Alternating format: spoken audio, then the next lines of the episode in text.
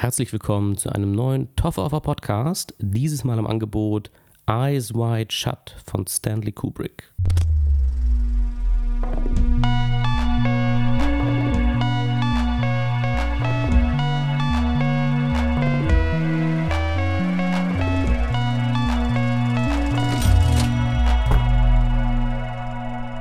Ja, wir machen weiter mit unserer Reihe Tom Cruise ist vielleicht ein schlechter Mensch, aber kein schlechter Schauspieler. Und in diesem Sinne widmen wir uns nun Stanley Kubricks letztem Film Eyes Wide Shut aus dem Jahr 1999. Worum geht es in Eyes Wide Shut? Zum einen ist es erstmal die Verfilmung einer Vorlage, und zwar Arthur Schnitzlers Die Traumnovelle. Den Namen kennen sicher die meisten, ich kenne ihn auf jeden Fall auch, ich habe aber nie die Traumnovelle gelesen. Wenn man sich aber dann mal anguckt, worum es in die Traumnovelle geht und dass diese, diese Vorlage, diese literarische, zu einem völlig anderen Zeitpunkt spielt, als Eyes Wide Shut, der tatsächlich in dem Jahr oder in der Zeit, in der er entstanden ist, also 99, ja, spielt, denkt man vielleicht, dass die Adaption sehr lose wäre, aber das ist nicht der Fall. Kubrick hält sich sehr klar an dieser Vorlage von Arthur Schnitzler und setzt das Ganze nur in einen anderen, moderneren zeitlichen Rahmen. Worum geht es eigentlich in Eyes Wide Shut? Es geht um das Ehepaar Harford. Bill Harford, gespielt von Tom Cruise, ist Arzt. Das betont er im Film auch so circa 722 Mal. Und er wirft mit Geld um sich und ja, ist auf jeden Fall so der Arzt der Reichen und Schönen. Das kann man annehmen, aufgrund dessen, auf welchen Partys sie verkehren, mit welchen Menschen er zu tun hat. Also er ist nicht der Arzt von nebenan, sage ich mal. Alice, seine Frau, hat im Grunde nicht wirklich eine Aufgabe. Also so kommt es zumindest drüber. Sie ist auf jeden Fall Hausfrau, sie ist zu Hause bei der gemeinsamen Tochter. Und ansonsten sehen wir, was ihren Alltag angeht, nur, dass sie sich immer wieder schön macht, hübsch macht und an sich begehrenswert für Männer ist. Und das scheint so ein bisschen, ja, ihre Rolle zu sein. Das klingt alles sehr abwertend und sexistisch, aber im Film hat es ganz klar auch eine Message, dass das so ist. Und darauf kann man später eingehen, denn White Shut bietet sich wie alle Kubrick-Filme extrem stark für Interpretationen an. Hier kann man die Semiotik mal so richtig raushauen, wenn man Bock hat. Und ja, das ist immer streitbar natürlich, wie viel ist hier vom Künstler, also vom Regisseur, intendiert und wie viel wird dem Ganzen drauf projiziert und war vielleicht nie ja, beabsichtigt. Aber das ist ein anderes Thema. Ich bleibe hier dabei, was ich mir so aus dem Film über die Jahre gezogen habe. Ich habe ihn schon mehrmals gesehen und er ist auf jeden Fall ein gutes Beispiel, um zu zeigen, dass Tom Cruise, der heute eben hauptsächlich Actionfilme macht und auch damals natürlich schon Actionfilme gemacht hat, aber eben damals eben diese Phase hatte oder auch einige Jahre dann tatsächlich, wo er immer mal wieder Sachen gemacht hat, die ungewöhnlich sind und die nicht zu ihm gepasst haben. Und vor allem mit Kubrick zu arbeiten, ist natürlich eine Ehre, die ja jeder Schauspieler, der zu diesem Zeitpunkt gelebt hat, ja, jeder hätte das, glaube ich, gerne gemacht. Auch wenn Kubrick auf jeden Fall ein anstrengender Regisseur ist. Aber es ist natürlich was, das macht sich schon gut in der Vita, wenn man in einem Film von Kubrick aufgetaucht ist. Und ja, wie gesagt, worum geht es jetzt genau? Dieses Ehepaar Harford wirkt ja erstmal recht happy. Sie sind auf jeden Fall sehr wohlhabende New Yorker. Sie leben am Central Park West, also das ist eine gute Gegend. Sie haben richtig Asche und das Erste, was wir sehen, ist, dass sie eben auf einer Party eingeladen sind. Aber das ist nicht so eine Party, wie wir normalen Leute das kennen, sondern das ist schon im Grunde ein Ball und alles ist sehr dramatisch und prunkvoll. Und ja, also daran merkt man, in welchen Kreisen Harford verkehrt. Also es geht ihm gut. Er ja, gehört auf jeden Fall zu den oberen 10.000 gefühlt. Also ist er vielleicht gar nicht, aber auf jeden Fall ist er der Arzt der oberen 10.000. Letzten Endes dreht sich dieser Film sehr viel auch um die Sexualität des Paares Harfords und an sich um die Sexualität und die Wahrnehmung und die gesellschaftlichen Rollen zwischen Mann und Frau während eben Alice eben als Ehefrau eher zu Hause ist und ihre, ja, ihre Rolle ist es eher toll auszusehen, begehrenswert zu sein. Auf der anderen Seite ist eben Bill. Bill ist ganz klar derjenige, derjenige, der die Brötchen nach Hause bringt, der die Brötchen verdient. Und er definiert, definiert, sich also sehr viel stärker über seine gesellschaftliche Rolle, wie er daran teilnimmt. Als Arzt vor allem ist es natürlich generell ein Berufszweig, der sich anbietet, sich äh, ja, sehr wichtig zu fühlen und äh, ja, als etwas zu empfinden, das essentiell für alle anderen Menschen ist, was ja auch nicht, nicht der Unwahrheit entspricht. Ärzte sind ja auch wichtig. Aber Bill identifiziert sich schon sehr über das Statussymbol des Doktores. Letzten Endes kann man nicht viel über die Handlung sagen, ohne zu spoilern, denn Ice White Shut ist ein Film, der sehr, sehr langsam voranschreitet, der sich viel, viel Zeit nimmt. Und dementsprechend ist es hier auch wieder schwierig, das zu trennen. Also mache ich es auch nicht so wirklich strikt. Es muss allen klar sein, die Ice White Shut jetzt nicht gesehen haben, dass es im Verlauf dieses Podcasts zu Spoilern kommen wird und dass ich die auch nicht immer dieses Mal konkret ansagen kann. ich werde es vielleicht versuchen, wenn ich merke, dass es hinhaut. Aber im Grunde, wenn ich, sobald ich anfange von der Handlung jetzt zu erzählen, greife ich schon mit einem Satz mindestens 45 Minuten in die Handlung ein, weil der Film eben sehr, sehr ruhig ist, sehr, sehr langsam und sich viel Zeit für seine Entwicklung nimmt. Deswegen ist es auch ein Film, der wahrscheinlich für viele Leute heute nicht mehr so leicht zugänglich ist. Denn man ist heute einfach gewohnt, dass sich Filme schnell entfalten und dass jede Szene zack, zack, zack mir Informationen bietet. Dass mir auch alles ja auf einem Serviertablett angereicht wird, also alle Charaktermotive, alle Dinge, die ich verstehen muss, dass das alles eben präzise, schnell und effizient dargeboten wird. Und das hat Kubrick nie gemacht und das hat er vor allem nicht in Ice White Shut gemacht. Hier ist viel Spielraum für Interpretation. Und ja, ich versuche jetzt mal die Handlung wiederzugeben und ich werde sie äh, ja schon relativ vollständig wiedergeben oder zu einem Großteil. Das heißt, hier kommen auf jeden Fall die ersten Spoiler. Es geht, wie gesagt, schon mehrfach um, die, um das Ehepaar Harford. Bill und Alice sind augenscheinlich erstmal ein glückliches, reiches Pärchen, doch dann haben sie eines Abends eine Konversation, bei der sie eben auch über eine Party sprechen, bei der sie teilgenommen haben. Ja, Alice erzählt so von ihrem Verlangen und von ihren ja, Gedanken, die sie auch schon in der Ehe mit Bill hatte.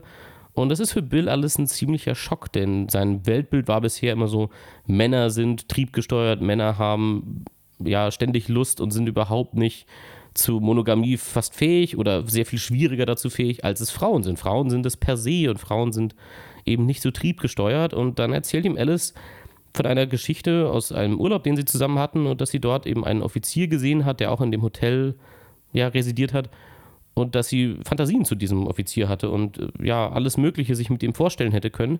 Und das bringt Bill sehr aus der Fassung. Das hätte er nicht gedacht. Er dachte so, eines ist ihm sicher, seine Frau, da braucht er sich gar keine Gedanken zu machen. Er ist wahrscheinlich generell ein Mensch, der sich seiner sehr sicher sein kann und der eben durch seinen Einfluss und seine, seinen gesellschaftlichen Status auch ja, selten das Gefühl hat, dass ihm etwas verwehrt wird oder dass er um irgendwas kämpfen muss, sondern dass er eigentlich alles haben kann, was er haben möchte. Und hier zeigt ihm seine Frau ganz klar, hm, das alles ist nicht so in Stein gemeißelt und das alles ist nicht so sicher, wie du denkst. Und das ist auf jeden Fall was, was diesen Film dann auch sehr beschäftigt und diese Handlung. Denn Bill zieht dann los, dieses, äh, an diesem selben Abend noch. Er ist ziemlich durch den Wind und ja, zieht einfach durch die Straßen von New York und trifft dann einen alten Freund wieder, Nick Nightingale. Den trifft er in einer Jazzbar und der erzählt ihm, dass er, es ist wohlgemerkt zu diesem Zeitpunkt schon 12, 1 Uhr nachts, aber erzählt, Nick Nightingale erzählt ihm, dass er zu diesem Zeitpunkt, also äh, an diesem Abend, noch einen weiteren Gig hat. Und zwar, dass er noch irgendwo Klavier spielen muss. Aber das muss er mit verbundenen Augen tun. Er weiß nicht genau, was das für Leute sind, für die er da Klavier spielt. Und ja, das ist so das alles, was er weiß und er wird immer gut bezahlt und mehr kriegt er nicht mit. Es ist, findet immer woanders statt und er hat ihm, wie gesagt, die Augen verbunden. Also weiß er nicht wirklich, was sonst so vor sich geht. Und das findet Bill, ja, so wie jeder von uns wahrscheinlich, erstmal interessant. So, was ist das denn? Was ist denn da los? Der große Unterschied ist vielleicht, dass zu dem Otto-Normalverbraucher, dass Bill sich denkt, naja, ich kann ja alles haben, ich kann ja alles machen eigentlich. Ich will wissen, was das ist und was da vor sich geht. Und so setzt er Nick ein bisschen unter Druck der verrät ihm dann, wo es sein wird, verrät ihm auch das Passwort. Es gibt tatsächlich ein Losungswort, um überhaupt in das Etablissement oder die, an der Veranstaltung teilnehmen zu können. Das allein sollte einem schon sagen, dass es okay hier auf jeden Fall sehr geheim ist und sehr sneaky. Und das sind eigentlich genug Warnzeichen, das nicht zu machen, aber Bill ist es halt gewohnt, alles machen zu können und mit, überall auch mit ja, seiner Art und vor allem seinem Status des Arztes durchzukommen. Und so leiht sich Bill letzten Endes dann auch ein Kostüm aus bei einem Kostümverleih, bei dem ebenfalls schon sehr absurde Dinge und eigenartige Figuren auftauchen.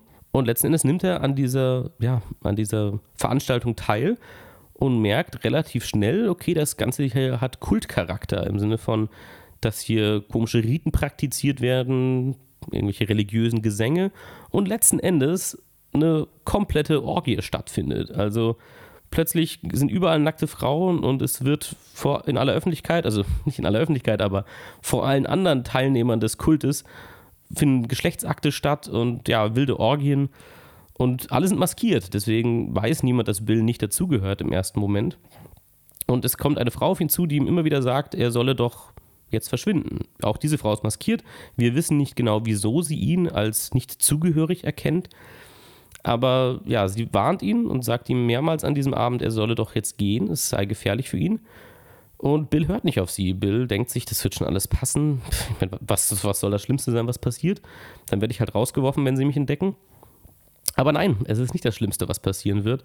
Bill wird letzten Endes enttarnt und wir wissen nicht genau, welche Konsequenzen er erleiden würde, aber wir können erahnen, dass sie sehr, sehr ernst sind. Und noch bevor Bill diese Konsequenzen ja erleiden muss, erdulden muss, opfert sich diese Frau für ihn und sagt, lasst ihn gehen, ich nehme seine Strafe auf mich und Bill wird des Hauses verwiesen und das war es im Grunde für ihn. So, er ist raus aus der Nummer, aber dann plagt ihn natürlich sein Gewissen und sein Interesse auch an der Geschichte und so erleben wir ein bisschen auch so eine ja, Detektivgeschichte, weil Bill dann die nächsten Tage versucht rauszukriegen, was genau da los ist in diesem ja geheimen maskierten Kult. Und ja, letzten Endes kriegt er heraus, dass die Frau, die ihn dort wahrscheinlich gerettet hat, sie war ja auch maskiert, er weiß es also nicht sicher, dass sie wahrscheinlich tot ist, dass man sie umgebracht hat. Man hat sie mit einer Überdosis gefunden. Es ist also nicht ganz klar, ob es wirklich Mord oder selbstverschuldet war. Aber alles ist irgendwie sehr obskur und ja, undurchsichtig. Bill versucht die nächsten Tage auch seine Spuren zurückzuverfolgen. Alles, was er an diesem Abend so gemacht hat, also er versucht Nick wieder aufzusuchen, seinen alten Kumpel. Den kriegt er nicht mehr zu Gesicht. Der ist vollkommen von der Bildfläche verschwunden. Er geht zum Kostümverleih zurück, um sein Kostüm abzugeben. Seine Maske fehlt, die er eigentlich mit abgeben wollte. Die ist nicht mehr auffindbar. Der Kostümverleiher hat noch am Tag zuvor, als er ihm das Kostüm ja ausgeliehen hat, eine Szene miterlebt, bei der seine Tochter scheinbar mit zwei äh, älteren Herren ja eine Liaison hatte und ist völlig außer sich gewesen. Und am nächsten Tag scheint es so, als wenn er diese Tochter nun prostituieren würde oder sie diesen Männern zuführen würde. Also alles ist irgendwie am anderen, am nächsten Tag, am Tag nach dieser komischen ja, Orgie, alles ist irgendwie anders. Und Bill erinnert das alles fast wie, ja, wie ein Traum, aus dem man aufgewacht ist und man weiß dann gar nicht mehr richtig, war das jetzt so oder war das anders? Und irgendwie ist alles sehr, sehr undurchsichtig für ihn. Ja, wie gesagt, der Film bietet sich natürlich sehr für die Interpretation an, dadurch, dass er eben sehr langsam ist, sich sehr viel Zeit nimmt. Stanley Kubrick ist ein absoluter Meisterregisseur. Ich glaube, man sollte wirklich jeden Film von ihm einfach mal gesehen haben, gerade weil Kubrick so wunderbar unterschiedliche Filme gemacht hat. Also Shining ist ja eher ein Horrorfilm. Das hier hat für mich persönlich auch gruselige Elemente. Ich finde den Film an manchen Stellen sehr, sehr unangenehm. Und es sind jetzt nicht die klassischen Stellen, weil man als Europäer das, glaube ich, auch ein bisschen mehr gewohnt ist. Diese Sexpraktiken und diese Orgien sind natürlich ja nicht etwas, was man kennt vielleicht, aber es ist jetzt auch nicht unheimlich unbedingt, sondern es ist halt einfach, es ist einfach sonderbar, klar. Aber unangenehm ist einfach diese Präsenz dieses Kultes und dass man nicht so wirklich weiß, wozu die fähig sind und dass sie aber scheinbar allgegenwärtig sind, denn das Ganze findet ja auch in einem sehr opulenten Setting statt. Das heißt, man kann auf jeden Fall schon mal erahnen, dieser Kult oder einige dieser Teilnehmer oder Mitglieder sind auf jeden Fall sehr einflussreich. Und das ist halt auch diese dauerhafte Präsenz, die dieser Film hat, dass Dinge hier ganz klar außerhalb der Kontrolle unserer Figuren liegen. Bill ist zwar selber eben als Arzt recht einflussreich, aber hier übersteigt einiges seine Kompetenz und wir als Zuschauer merken es definitiv früher als er selbst. Was kann man mal zur Technik sagen? Wie ist dieser Film gemacht? Er ist natürlich, wie alle Filme von Kubrick, sehr, sehr stilvoll. Das alles wirkt hier nicht zufällig. Die Farben sind zum Beispiel immer sehr, sehr warm über lange Zeit. Das ist ein Film, der auch an Weihnachten spielt. Dementsprechend sehen wir auch gefühlt in jedem einzelnen Haus, in jeder Räumlichkeit, in der sich unsere Figuren aufhalten, immer irgendwo einen Weihnachtsbaum. Und alles, ja, hat so eine leichte Unschärfe. Diese traumhafte Qualität im Sinne von, ja, alles ist irgendwie nicht so ganz real, das hat der Film, greift das permanent durch die Optik auf. Also alles hat immer so eine leichte Milchigkeit auch in sich, das Ganze. Und die Farbkontraste sind dementsprechend auch sehr, sehr stark manchmal. Also während ein Raum in warmes, schönes Licht getaucht ist, also zum Beispiel am Anfang im Schlafzimmer von Bill und Alice ist alles sehr warm, doch die Tür steht offen zum Bad und das Bad ist in dem ganz komischen, ja, fremdartigen Blau getaucht. Also es ist nicht ein Blau, was wir von der Nacht kennen oder von der Morgensonne, wenn alles aufgeht. So, es, ist, es ist ein ganz unwirkliches Blau. Und solche Farbtöne gibt es im Film immer wieder und dadurch ist irgendwann nicht mehr so ganz klar, was ist hier eigentlich real und was ja, wird eher emotional durch die Figuren aufgeladen. Also was, wann sehen wir Dinge auch vielleicht einfach nur aus der Sicht einer Figur und gar nicht die ja, tatsächliche Realität äh, dieser Filmwelt. Es sind generell sehr, sehr lange Sequenzen auch oft, also mit wenig Schnitten. Und das alles hat natürlich, ja, es hat aber so eine ganz eigene, ja, surreale Qualität. Also es wirkt manchmal einfach nicht sehr, nicht sehr filmisch manchmal tatsächlich auch dadurch, sondern eben, ja, als wenn wir als Beobachter dabei wären und gucken würden, ja, was, was macht jetzt Bill als nächstes oder was machen diese Figuren als allernächstes. Und letzten Endes ist auch der Soundtrack wirklich gut. Ich finde den Soundtrack extrem unheimlich. Das ist wirklich ein, es gab mindestens einen Moment im Film, wo es mir die Haare wieder aufgestellt hat.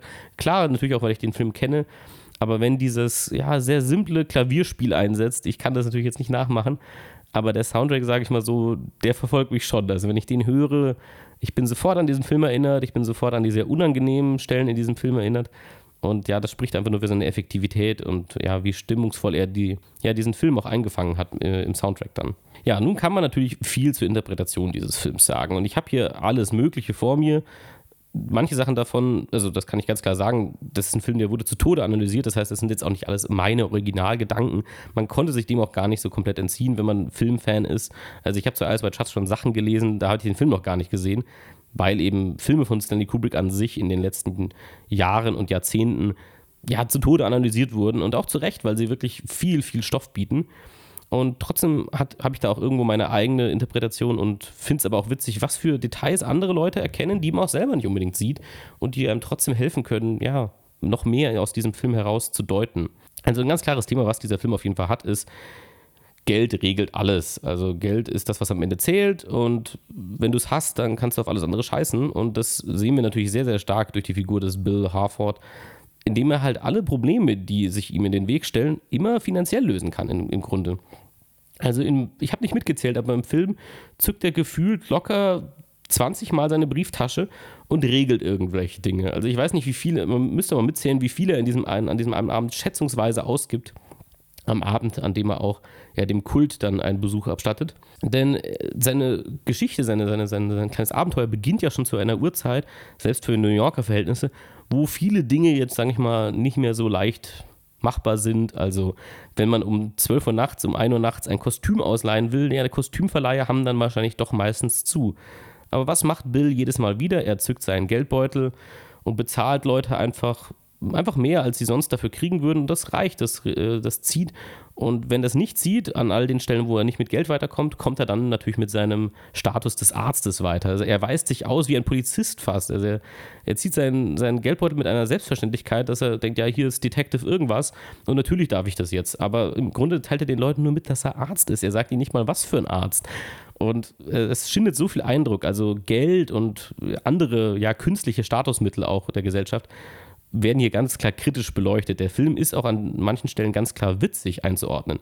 Kubrick hat auch in seiner Entwicklungsphase, er hat Ice Watch hat ja auch sehr lange bearbeitet und ursprünglich war seine Idee auch mal, das als Komödie aufzuziehen, weil es eben völlig bizarr ist, was in dieser Nacht passiert und vor allem, wie Bill sich verhält als Figur. Also er ist, er ist einfach echt weltfremd. Insofern, dass er glaubt, alles mit seinen ja, Statusmitteln klären zu können. Was auch, um fair zu sein, zu einem sehr, sehr großen Teil gelingt. Aber ja, dann das gesunde Verhältnis dazu zu entwickeln, ab wann man doch ja, seine Kompetenzen über, übersteigt und irgendwann nicht mehr so Herr der Lage ist, das gehört halt auch dazu. Und das kann Bill eindeutig nicht mehr. Also wie gesagt, Geld wird sehr stark mit Bill und äh, mit seiner Männlichkeit auch assoziiert. Und wie ich schon vorher meinte, ist halt Alice Figur, also seine Ehefrau, wird sehr stark darauf reduziert, dass sie begehrenswert ist, dass sie schön ist. Und als Bill letzten Endes von ihr erfährt, dass sie ja Fantasien mit anderen Männern schon hatte, eben noch nichts davon ausgeführt hat, aber Fantasien hatte, das wirft ihn ziemlich aus der Bahn und er zieht eben dann nachts durch die Gegend und trifft auf andere Frauen. Und all diese Frauen sind irgendwo eine Version von Alice. Also auffällig ist zum Beispiel, dass all diese Frauen rotblonde Haare haben, genau wie Alice. Und daran merkt man, dass er eigentlich an sie denkt und sich, ja, eigentlich, sie, er will sich ihrer sicher sein und sie begehren und haben, aber sie hat ihm klar mitgeteilt, das kannst du gar nicht. Selbst wenn du mich körperlich besitzen könntest und ich völlig dein bin, in Gedanken kann ich trotzdem woanders sein. Und das ist, glaube ich, das, was ihn völlig rausbringt, dass er etwas nicht vollkommen besitzen kann, obwohl er doch Dr. Bill Harford ist und obwohl er doch eine dicke Brieftasche hat, aber dass es halt nicht alles möglich ist. Ja, also alle Frauen sind rot-blond, die er an diesem Abend ansonsten noch trifft und sie alle stehen in irgendeiner Form mit Sex oder Bezahlung in Verbindung. Entweder ist es eine Prostituierte oder es ist die Frau, die ja beim Kult ihm dann ja hilft, die ist auch maskiert, aber die natürlich auch die ganze Zeit nackt ist und eben dementsprechend auch sich dort wiederum prostituiert. Und das sind alles so Sachen, alles, was man begehren kann und scheinbar finanziell erlangen kann. Und das ist ganz klar etwas, was ihn umtreibt. Ganz grundsätzlich, das ist auch eine, eine Beobachtung, die jetzt nicht von mir ist, die ich aber extrem spannend finde und sehr hilfreich, ist allein schon, wie dieser Film beginnt und was die ersten Sätze dieser Figuren sind, also des Ehepaares Harford. Denn das Erste, was wir von Tom Cruise Figur hören, also von Bill, ist, wo ist meine Brieftasche? Schatz, hast du meine Brieftasche gesehen? Das ist sein allererster Satz im Film. Und ihr erster Satz ist, wie sehe ich aus? Sehe ich gut aus? Und das sagt schon ganz viel aus darüber, wie Frauen und wie Männer in dieser Gesellschaft ja bewertet werden und was sie ausmacht. Und das finde ich einfach sehr, sehr spannend und das zieht den ganzen Film natürlich sich dann auch durch. Der Film wird immer ein bisschen, ja zu Unrecht meiner Meinung nach, nur darauf reduziert auf, dass es hier um Sex geht und Intimität. Das alles steckt hier auch drin, aber es ist eine ganz große gesellschaftliche Kritik hier auch mit drin. Und das ist auf jeden Fall sehr, sehr spannend. Und das lässt sich auch an vielen anderen Stellen ganz klar erkennen. Also Bill ist ja ganz klar der Konsument. Er zückt ja immer seine Brieftasche und kann alles dann besitzen. Also das ist für ihn ja kein Problem. Während Alice ganz klar das Objekt ist. Also sie, sie siehst, dass das begehrt wird. Schon auf der ersten Party wird sie ja von einem anderen, von einem Ungarn, wie er sich selber ganz klar schnell outet, auch begehrt und er will sie sofort haben. Der Ungar übrigens gespielt von Sky Dumont. Können wir auch mal ganz kurz festhalten was das für ein Karriereverlauf ist, wenn man ja in einem Film von Stanley Kubrick mitspielt, auch eine richtige Rolle, also er hat wirklich eine lange Szene, er hat Dialog und dann letzten Endes irgendwann im deutschen Fernsehen Werbung für Edeltropfen zu machen. Das ist schon, also es ist eigentlich eine Schweigeminute wert, aber ja, ja Geld regiert die Welt, ne? Also Sky Dumont denkt sich auch, ich nehme alles mit was auch immer geht. Also vielleicht war es auch nicht das Schlaueste, dann in diesen Bully Herbig-Filmen aufzutauchen, aber das ist natürlich jetzt auch eine gemeine Unterstellung von meiner Seite. Aber ja, ich finde es immer wieder witzig, ihn hier zu sehen und dann zu wissen, wo der heute dann ist und was der heute für Sachen macht. Das ist schon ein heftiger Wandel, das kann man, glaube ich, schon sagen. Ja, nochmal auf den Aspekt der Sexualität zurückzukommen. Das wird natürlich bei dem Film ganz klar schon auch thematisiert, aber es ist eben nicht alles. Aber wie wird die Sexualität hier dargestellt? Also die Sexualität in Ice Watch hat, das Ganze hat eher was Mechanisches und es wirkt selten intim. Also selbst die eine Sexszene, die wir zwischen den Harford sehen, zwischen Alice und Bill, in dieser Szene sehen wir das Ganze auch durch einen Spiegel. Also es hat wieder was Voyeuristisches. Also selbst Alice sieht sich im Spiegel an, ja, scheint sich selbst zu analysieren, sich zu beurteilen äh, in diesem Moment, in dieser Sequenz. Also jede Intimität, die Sexualität haben könnte, wird in diesem Film immer wieder negiert. Aber allerstärkst natürlich dann durch den Kult. Also wenn dann da einfach eine Massenorgie stattfindet und die Menschen tatsächlich sogar ihre Gesichter beraubt werden, was ja auch was was ja viel mit der Persönlichkeit zu tun hat. Also, oder man, dadurch kann man ja auch Emotionen ablesen. Und alle Menschen tragen einfach Masken in diesen Szenen. Also das alles spielt keine Rolle mehr. Es geht einfach nur noch um das Körperliche, um das Fleisch und die Lust. Und diese wird aber eben eher lustlos dargestellt. Also sie ist eher ja, eben etwas Mechanisches, was so abgehandelt wird. Also, und das verläuft im ganzen Film so. Also das einzig, der intimste Moment, den wir eigentlich miterleben, ist zwischen Bill und einer Prostituierten, wo tatsächlich mal sowas wie Emotionen aufkommen und ja, Intimität und Bill ja fast dazu fähig wäre, auch darüber zu sprechen, was sie beschäftigt. Aber was tut er letzten Endes und womit wiegelt er die Situation letzten Endes ab? Er drückt der Prostituierten ein Bündel Geld in die Hand, obwohl er ja die Leistungen, sage ich mal, die sie anbietet, gar nicht in Anspruch genommen hat. Aber er will auch diese Situation immer mit Geld abschließen und das alles mit Geld regeln. Und das zieht sich für ihn halt einfach durch den ganzen Film, bis er halt letzten Endes an diese Leute von diesem Kult gerät. Und klar ist, dass er denen nicht so auskommen wird. Ja, und der Kult selber, wofür steht denn der sonst noch? Also dadurch, dass es ja auf jeden Fall im Geheimen stattfindet, aber da dort auch eindeutig einflussreiche Leute teilnehmen, Dadurch steht für mich der Kult vor allem ja auch ein bisschen für diese künstliche Status, diese künstlichen Statussymbole unserer Gesellschaft. Ob das jetzt Titel sind wie Doktoren oder auch Geld, was ja auch ein im Grunde sehr künstlicher Wert ist und das ist ja einfach Papier, dem man einen Wert zuschreibt.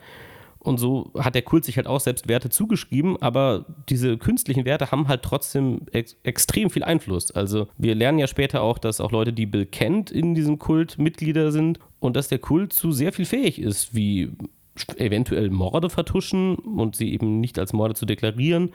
Letzten Endes sehen wir, dass es kein Problem zu sein scheint, in die Wohnung von Bill einzudringen und ihm dort eine Message zu überbringen, indem die Maske auf seinem Bett liegt, was auch bis heute natürlich dis zu diskutieren wäre. Also für mich war immer klar, dass diese Maske auf diesem Bett vom Kult dorthin gelegt wurde, denn er findet die Maske ja auch nicht mehr und in gewisser Weise wird sie ja schon als Schockmoment etabliert, dass sie dort eben liegt.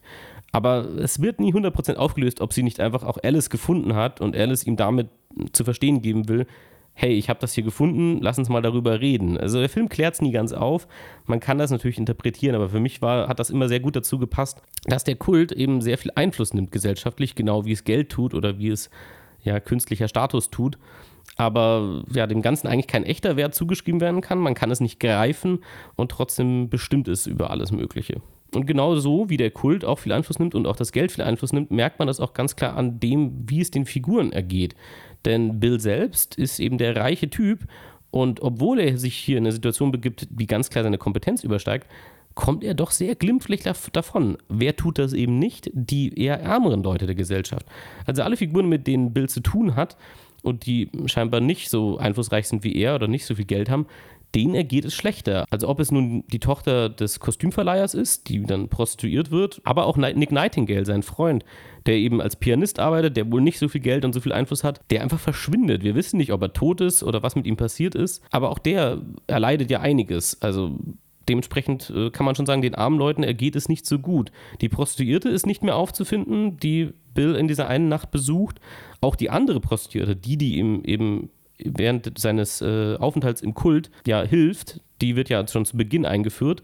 Und auch die leidet ja letzten Endes das Allerschlimmste, sie stirbt tatsächlich. Also alle Figuren, die keine Macht haben, die kein Geld haben, denen geht es am Ende wirklich schlecht. Das Schlimmste, was Bill passiert ist, ja, dass er eine traumatische Nacht hinter sich hat und das ganz, ganz schlimm findet und mit seiner Frau darüber reden will. Und das ist so das Schlimmste, was ihm eigentlich passiert. Und das Schlimme ist am Ende, dass das Ganze ja eventuell gar keine Konsequenzen für ihn hat. Nicht mal, also weder gesellschaftlich noch emotional. Denn am Ende haben wir fast das Gefühl, dass Bill und Alice beide nicht so viel aus der Situation lernen. Sie haben eine große ja, Ehekrise und eigentlich droht alles daran zu zerbrechen. Und dann gibt es einfach, ja, blöd gesagt, genug Ablenkung, genug externe Dinge, auf die man sich konzentrieren kann. Und das, das bügelt dann alles scheinbar irgendwie wieder so glatt. Und letzten Endes, ja, bleibt nur noch festzuhalten für Alice, ja, wir sollten jetzt ganz dringend mal ficken. Also muss man auch mal ganz klar sagen, äh, genial, einen Film so zu beenden mit, mit so einem Satz. Aber ja, dementsprechend hat man das Gefühl, dass diese Figuren eigentlich gar nichts begriffen haben und sich auch nicht ja, damit beschäftigen müssen, auch nicht mit den Konsequenzen auseinandersetzen müssen. Denn das ist genau das, was sie ausmacht. Ihr, äh, erhöhter Status, alles, was sie beschäftigt ist, was in ihnen im Inneren vorgeht, alle anderen Dinge können ihnen eigentlich egal sein. Während andere Leute, ja, dabei kaputt gehen, wirklich zugrunde gehen oder tatsächlich sogar ihr Leben verlieren. Ja, so viel zu der Interpretation. Wenn ihr den Film nicht gesehen habt, könnt ihr dem Ganzen hier wahrscheinlich auch gar nicht folgen. Das verstehe ich natürlich. Es ist wirklich ein sehr sehenswerter Film, aber das sind für mich alle Filme von Stanley Kubrick. Also tut euch einen Gefallen, guckt sie euch an. Sie sind manchmal langsam und sie sind manchmal verstörend und manchmal unangenehm, aber sie sind es immer wert. Denn man hat nie das Gefühl, dass man sowas schon mal gesehen hat. Also jeder Film von Kubrick ist irgendwo einzigartig was man zu guter Letzt noch machen kann, sind natürlich noch ein paar Trivia-Sachen zu erzählen. Das macht bei dem Film einfach Sinn, weil es auch wirklich witzige Sachen sind. Also zum einen natürlich, dass der Film einen Guinness World Record hat, dafür, dass es der Film ist mit der längsten Drehzeit, eben mit 400 Tagen die er gedreht wurde. Also 400 Tage lang am Stück wurde irgendwas, irgendeine Szene noch gedreht. Und ja, das kann sich auch nur jemand wie Stanley Kubrick erlauben, der eben schon zu Lebzeiten einfach Kult war. Und dementsprechend hatten Tom Cruise und Nicole Kidman zum Beispiel auch offene Verträge. Das ist äh, schon witzig, das mal sich vor Augen zu führen. Während heute alles extrem effizient ist und schnell gehen muss und diese Schauspieler parallel an drei Filmen eigentlich schon arbeiten. Und auch Tom Cruise zu dieser Zeit ja schon super populär war und groß war. Und er aber wusste, okay, wenn ich mit Kubrick arbeiten will, und wenn ich diese Rolle haben will, dann muss ich da etwas mehr entgegenkommen. Und dementsprechend hat er und auch seine Frau Nicole Kidman, haben die beiden einen offenen Vertrag unterschrieben. Das hieß, solange sie von Kubrick gebraucht werden für diesen Film, für Szenen, für meinetwegen Sachen einsprechen danach, so lange verpflichten sie sich dabei zu sein. Was heute oder was generell super ungewöhnlich ist. In der Regel haben Schauspieler einen ganz klaren, ganz klare Taktung und sind nur so und so viele Tage verfügbar. Genau deswegen müssen Dreharbeiten auch so effizient und schnell ablaufen, weil die Leute dann einfach weg sind und man dann einfach nichts Neues drehen kann. Und das war hier schon sehr außergewöhnlich, dass ja, diese Schauspieler gesagt haben, okay, wir, wir sind verfügbar, solange du uns brauchst, egal wie lange. Also es mussten auch Filme verschoben werden von Kubrick und von Kidman, äh, von, von Tom Cruise und von Nicole Kidman. Sachen, die sie eigentlich im Anschluss schon drehen wollten, mussten dann eben nach hinten verschoben werden. Und ja, eben, Stanley Kubrick ist eben ein paar Tage nach dem letzten Abschluss, also nach dem äh, Abschluss des Schnitts, ist er verstorben, deswegen ist das sein letzter Film. Ja, und natürlich eben auch diese Menge an Takes, das hat natürlich auch diese Drehzeit nach oben geführt, also eben 95 Takes für eine simple Szene, in der Tom Cruise einfach durch eine Tür läuft. Das 95 Mal zu drehen, das ist natürlich fernab von Gut und Böse. Es gibt schon einige Regisseure, die bekannt sind für ihren Perfektionismus und für ihre pedantische Art. aber Kubrick ist da schon der Meister und es war sicher auch anstrengend. Das hört man immer wieder von seinen Sets, dass es nicht unbedingt leicht ist, mit ihm zu drehen, nicht für jeden zumindest. Aber dass es natürlich irgendwo auch das, das wert ist. Nicole Kidman sagt, dass es tatsächlich ihre Lieblingserfahrung war mit einem Regisseur. Sie hat sich nie sie hat nie so gerne mit jemandem gearbeitet wie mit ihm und sie wollte eigentlich fast das Schauspiel schon an den Nagel hängen, bevor sie bei Ice White Shut war. Und Stanley Kubrick hat zu ihr gesagt, du bist so begabt, äh, du schuldest es dir selbst und der Gesellschaft, dass du weiter schauspielerst. Und äh, bis heute ja, spricht sie von dieser Zeit als eine sehr bereichernde und außergewöhnliche. Während Tom Cruise wiederum sagt, er ist sehr dankbar für diese Rolle und dass er diese Möglichkeit hatte, aber er hat es nicht genossen, diese Rolle zu spielen. Also er fand es sehr schlimm und sehr anstrengend. Und ja, so, so unterschiedlich äh, wirkt Kubrick wohl auf Leute und seine Art. Aber ja, dementsprechend, es ist wirklich ein Film, der sehenswert ist. Ich kann es nur jedem ans Herz legen. Guckt euch alles von Kubrick an. Und ich hoffe, dass man mit diesem zweiten Kapitel auch wieder gesehen hat, dass Tom Cruise auch mal was anderes spielen kann. Er spielt hier einfach, ja, ja, im Grunde auch wieder einen Unsympathen. Das ist ja so das, was ich schon bei Magnolia gesagt habe, dass Tom Cruise am besten ist, wenn er Figuren spielt, die nicht nett sind und nicht unbedingt äh, freundlich. Und das ist er hier definitiv auch nicht. Also man muss jedes Mal schon grinsen, wenn er seinen Geldbeutel zieht und sich als Dr. Bill Harford ausgibt wo man sich dann fragt, ja, okay, ging es noch irgendwas anderes in deiner Persönlichkeit, außer dein Status und dein Geld? Wahrscheinlich nicht so richtig. Aber es, ich, ich, finde, er spielt es halt auch überzeugend. Also ich kaufe ihm das halt auch sofort ab, dass er dieser, ja, weltfremde Yuppie ist. Und das würde nicht bei jedem funktionieren, glaube ich. Und das, das kann man ihm schon zuschreiben, dass das nicht, nicht schlecht gespielt war hier. Ja, das war's mit dem zweiten Kapitel in unserer Reihe Tom Cruise als guter Schauspieler und als ein Schauspieler, der auch mal in Sachen drin ist, in denen man ihn nicht unbedingt erwartet. Und es wird noch ein drittes Kapitel geben, so viel kann ich schon noch verraten. Und in diesem Fall wird Tom Cruise dann ja sogar nicht nur unsympathisch, sondern er wird ganz klar der Antagonist des Films. Uh, Teaser, ja. Dementsprechend, das war's vom Top of Podcast. Bis zum nächsten Mal.